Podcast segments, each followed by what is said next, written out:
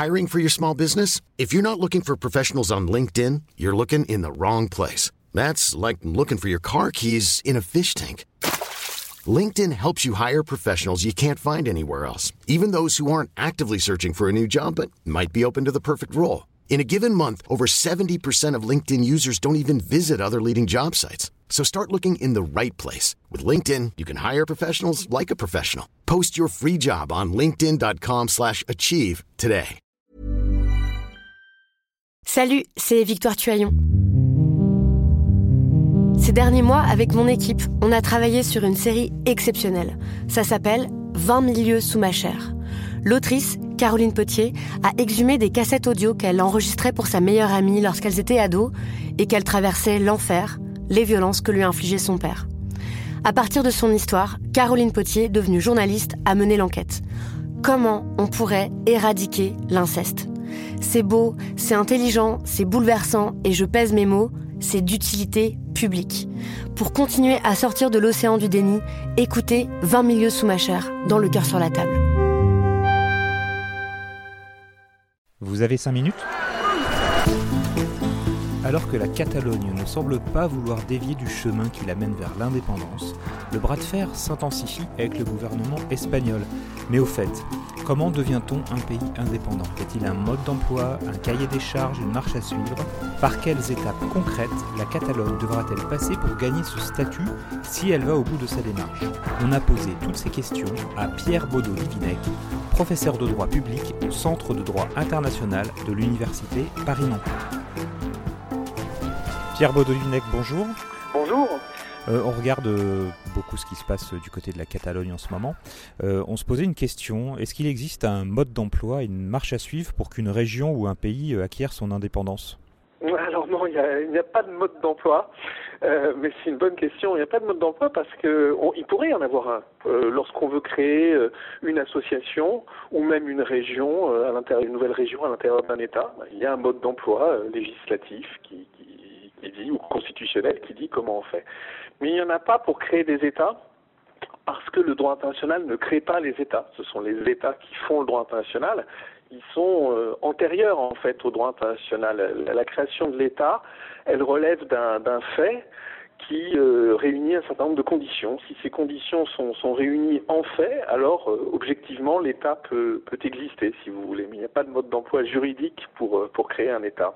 Est-ce qu'il y a des textes de référence euh, sur quel fondement juridique un État ou une région peut se baser pour euh, demander, réclamer, obtenir son indépendance? Alors, pour la raison que je viens d'indiquer, il n'y a pas de texte de référence, euh, il n'y a pas de traité, par exemple, qui permettrait de créer les États.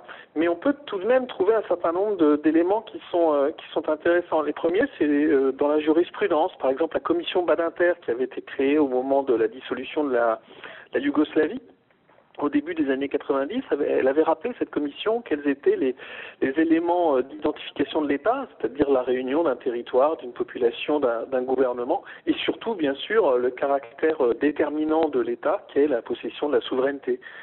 Euh, on peut aussi penser à la Charte des Nations Unies. L'ONU n'octroie pas la qualité d'État. En revanche, elle n'admet en son sein que des États. Donc, euh, ce que dit la charte et la pratique de l'ONU dans son admission euh, euh, de nouveaux membres, elle est évidemment intéressante hein, de ce point de vue-là. Donc, il ne faut pas forcément obtenir une reconnaissance de l'ONU pour être un État euh, il faut d'abord être un État pour avoir la reconnaissance de, l'ONU. Pour être tout à fait euh, précis, euh, pour des raisons politiques, en 1945, lorsque l'ONU a été créée, des entités qui n'étaient à l'époque pas des États, comme l'Ukraine ou la Biélorussie, qui étaient en fait des parties de l'Union soviétique, ont été membres fondateurs de, l'ONU.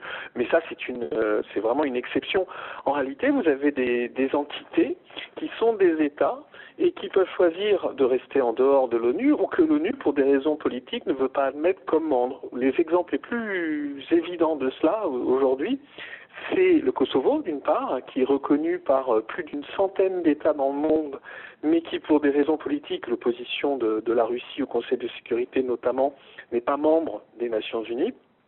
Et puis la Palestine, bien sûr. La Palestine, elle, elle a un statut encore plus particulier, parce que comme le Vatican, euh, la Palestine est reconnue comme État par les Nations Unies, mais elle n'est pas membre. Elle est État observateur au sein des Nations Unies. Et pour, pour terminer là-dessus, on peut aussi dire que aux Nations Unies, une certaine magie s'opère, un peu, un peu difficilement parfois, mais une certaine magie s'opère puisque vous avez des États qui se côtoient littéralement, hein, qui ont des sièges les uns à côté des autres à l'Assemblée générale des Nations Unies, alors que ces États s'ignorent euh, superbement, ne se reconnaissent pas. Je pense notamment évidemment à l'attitude des États, euh, certains États du, du Moyen-Orient vis-à-vis d'Israël. Les États ont besoin de reconnaissance parce qu'avec cette reconnaissance des autres États ou des organisations internationales, ils peuvent développer des rapports internationaux politiques, juridiques, économiques, financiers. Ils peuvent donc s'affirmer comme des États. Donc une Catalogne objectivement indépendante qui parviendrait à se libérer complètement des liens avec l'Espagne, c'est très hypothétique, hein, mais même si l'on suivait ce chemin, toute la question serait de savoir si cette, Catalogne pardon, euh, arrive à s'affirmer dans ses relations avec les, les, les tiers euh, comme État, et qu'elle est prise comme un État, prise au sérieux comme un État par les autres États. Alors ça, c'est la, reconnaissance vis-à-vis de l'extérieur, mais du point de vue de, de, l'intérieur, qu'est-ce qu'elle devrait faire en premier dans son organisation pour euh, arriver à, se, à, être constituée comme un État indépendant? Alors, il n'y a pas de recette, si vous voulez, euh, prédéterminée, mais comment un État va s'affirmer? Bon, si l'on admet que la question du territoire et de la population, euh, dans la plupart des cas, ne, pose pas de problème, bon, il y a toujours un territoire, euh, il y a toujours une population, et en plus, le droit international n'est pas du tout regardant, c'est-à-dire qu'il ne demande pas que ce cette population soit face peuple, hein, de ce point de vue-là, il ne demande pas que le territoire soit euh, homogène, donc le droit international est très, très flexible de ce point de vue-là. Donc l'élément qui va être vraiment important, c'est la le développement d'une puissance publique, d'un appareil gouvernemental qui puisse porter cette revendication d'indépendance. Donc, euh, adopter une constitution, par exemple, c'est un acte qui vient certainement conforter euh, l'indépendance.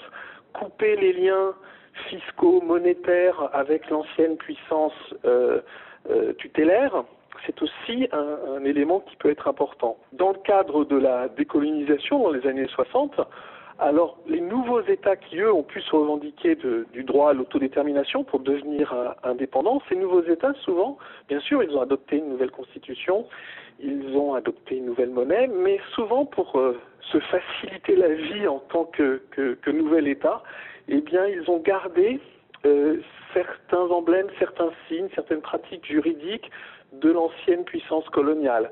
Euh, les constitutions des États d'Afrique de l'Ouest, pardon, euh, sont souvent assez proches en fait de la constitution de la Ve République euh, française. Ces États nouveaux, ils ont accepté de s'inscrire dans les frontières du colonisateur. Voyez, donc euh, pour terminer là-dessus, un nouvel État administrativement, politiquement, juridiquement, il ne va pas forcément toujours faire table rase. Il va peut-être parfois reprendre un peu la tradition antérieure pour euh, s'affirmer plus facilement comme État. Si demain la Catalogne proclame son indépendance, euh, que devra-t-elle faire en premier? Ce sera quoi son premier geste? Alors, je ne suis pas dans les papiers des, des, des, du gouvernement de la Catalogne, mais j'imagine que l'un de ses premiers gestes, disons ses trois premiers gestes, sera en, sans doute d'affirmer une constitution de la Catalogne en tant qu'acte juridique fondateur, vis-à-vis -vis de l'Espagne, de redéfinir ses liens, c'est-à-dire peut-être d'établir une frontière, peut-être de, de, de, revoir ses liens politiques, peut-être surtout de refuser de payer l'impôt à l'Espagne. Et puis troisième geste, euh, la Catalogne se tournera immédiatement vers euh, l'Union européenne, vers les Nations unies.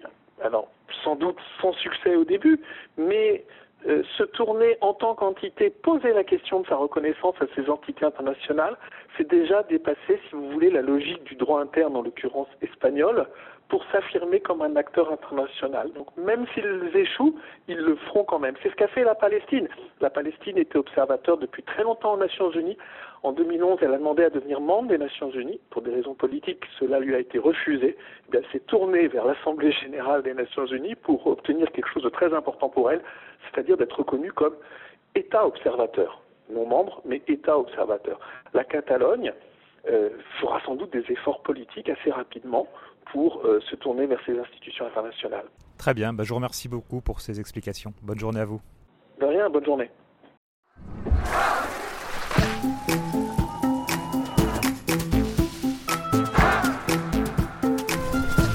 Binge audio.